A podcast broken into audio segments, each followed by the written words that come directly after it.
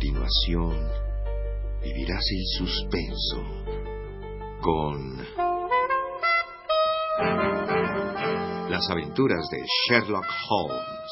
Una producción de Radio UNAM realizada en 1981.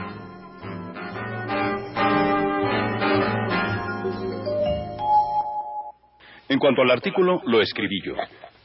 ¿Usted? Sí, soy aficionado a la deducción.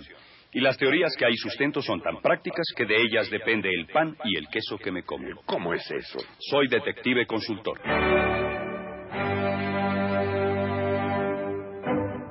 Le invitamos a entrar al mundo de Sherlock Holmes.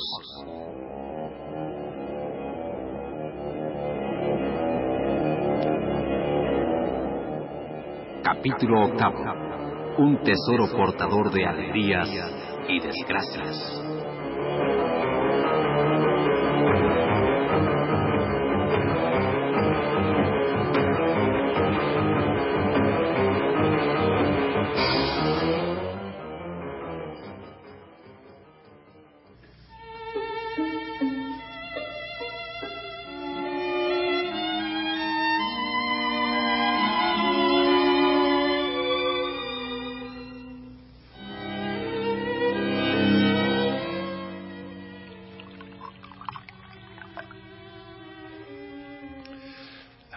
Jonathan Small se bebió hasta la última gota del whisky que, con la debida consideración, le había servido Holmes.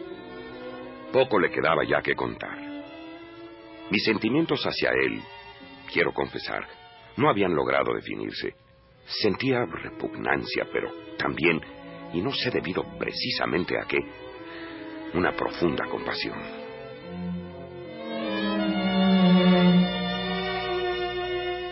Terminemos, Small. Gracias a Tonga logró escapar de Blade y vagó por el mundo hasta que llegó finalmente a Londres. Encontró la casa del mayor Sholto y...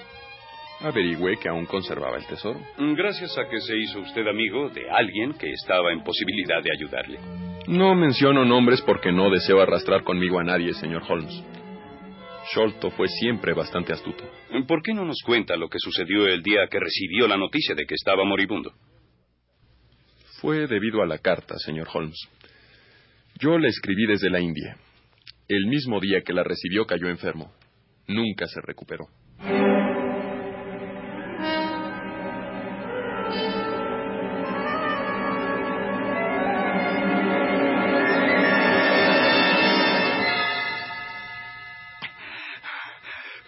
Quítenlo de ahí.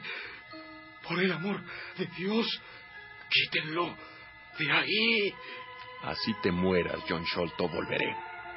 Ni los pugilistas, ni tus dos hijos, ni Kit Murgar podrán evitar lo inevitable.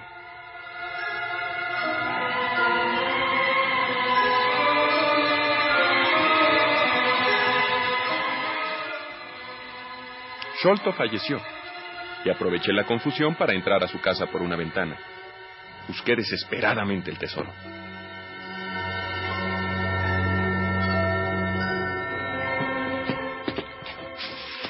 Tiene que estar por aquí. Maldito Tadeusz Sholto, traidor. ¿Dónde lo escondiste? Ojalá y estuvieran aquí mis amigos los Icas. No sabes cuánto te hemos odiado. Y si no estuvieras ahora muerto, mil veces te hubiéramos matado.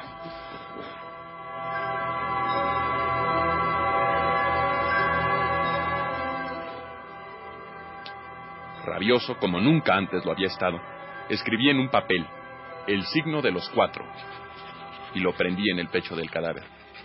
Te irás a la tumba con un recuerdo de los hombres a los que miserablemente burlaste.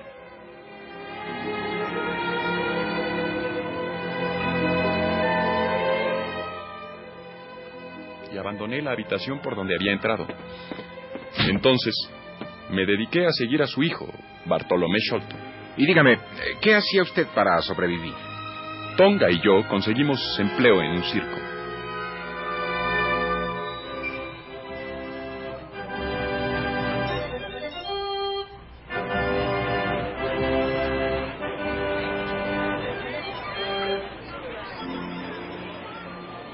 Por unos cuantos peniques, damas y caballeros, admiren ustedes al negro caníbal que se alimenta de carne cruda. Acérquense, señores. El ejemplar es legítimo de la isla Blair. Por solo un puñado de peniques. Bartolomé Sholto ha encontrado el tesoro en el techo de la casa. Esta maldita pierna de palo me impide llegar hasta arriba, pero tú vas a ayudarme. Esta misma noche, Tonga, haremos una visita a Pondicherry Lodge. Damas y caballeros, estos salvajes pueden jactarse de ser los especímenes humanoides más pequeños que hay sobre la Tierra. Un metro veinte centímetros y aún menos. Conózcanlo de cerca. Todo por unos cuantos peniques. Sé lo que pasó en Pondicherry Lodge, pero me gustaría oírselo decir. Esa noche,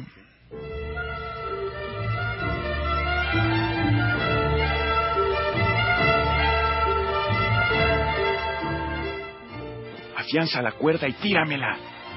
Vamos, Tonga, haz lo que te digo, rápido. Trepé con dificultad. El pigmeo me siguió. De pronto, Bartolomé nos dio, y antes de que yo pudiera evitarlo, Tonga usó su cerbatana mortal.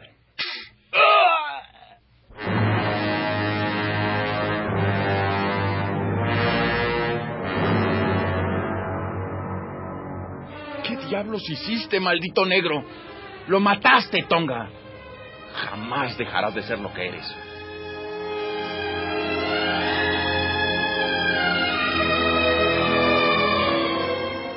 Saquemos el tesoro y larguémonos antes de que sea demasiado tarde. Pensar que Bartolomé Sholto se pasó seis años buscando el tesoro. No cabe duda que el mal gusto conduce al crimen. Suele suceder con relativa frecuencia, mi querido doctor. La historia es diabólica. ¿De verdad le parece, amigo? Ujú. Lo más atinado que pudo hacer la señorita Mostan fue recurrir a ustedes. Eso dígaselo directamente a nuestro futuro desposado. Señor Holmes. Mi estimado doctor Watson. Eh, permítame ser el primero en felicitarlo, doctor. Eh, En realidad, eh, señor Jones, eh, no he pedido aún su mano. Pero lo hará, ¿verdad, doctor? Lo hará. Señores, si no tienen ninguna pregunta que hacer, Solo una aclaración, Small. Eh, Creí que Tonga había dejado caer todos sus dardos. Y así fue, señor Holmes. Todos se le cayeron, excepto el que le quedaba dentro de la cerbatana, que fue el que disparó sobre ustedes. Ah, claro, claro. Eso nunca se me ocurrió. ¿Alguna otra cosa? Mm, No, mm, solo darle las gracias. Bueno, Holmes, merece usted mis mayores consideraciones.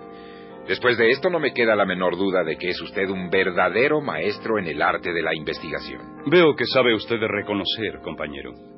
He cumplido sus caprichos y no me sentiré tranquilo hasta no tener a nuestro amigo aquí presente a buen recaudo. Mm, El deber es el deber, Athelney.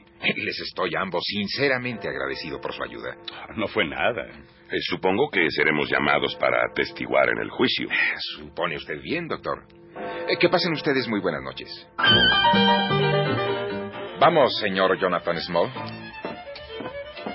Ah, mi querido Athelney, Eh, dígame, eh, no olvide su invitación para saborear su receta de las ostras. Eh, Con gusto. Si usted toca el violín, yo con muchísimo gusto se las guisaré. Así será.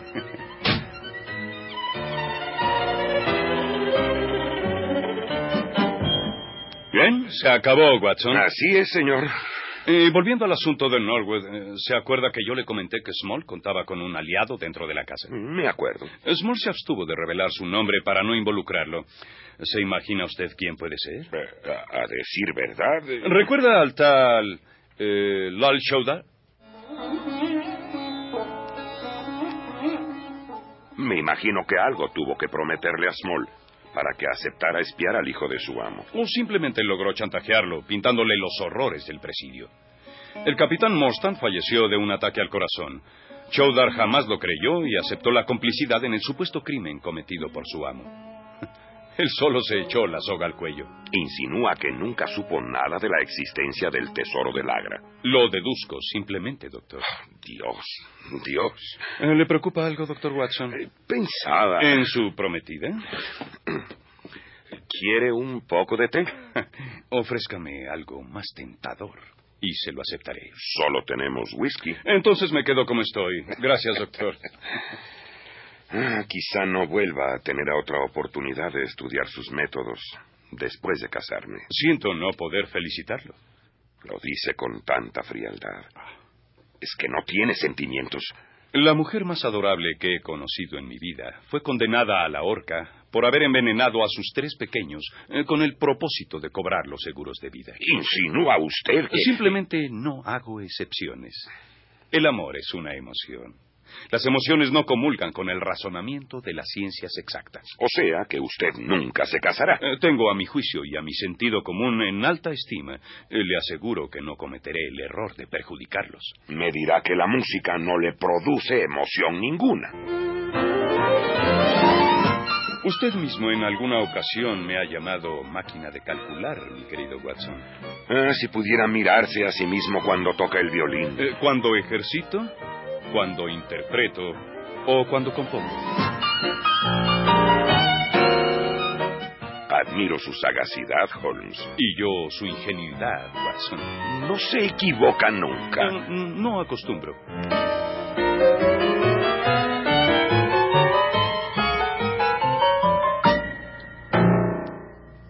Escuche usted nuestro siguiente capítulo. El caso del hombre que gatea.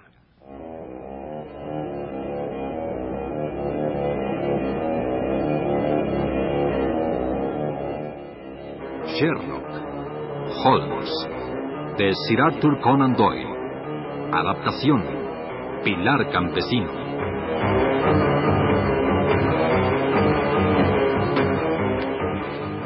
Participaron en este capítulo por orden de aparición León Singer como el Dr. Watson, Jorge Fink como Etherney Jones, Miguel Couturier como Jonathan Small y Federico Romano como Sherlock Holmes.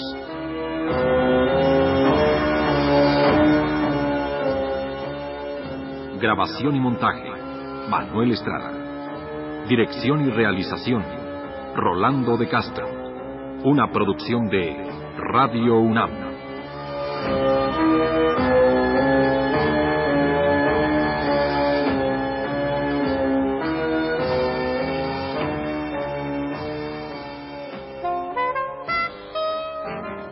De escuchar Las aventuras de Sherlock Holmes. Una producción de Radio UNAM realizada en 1981.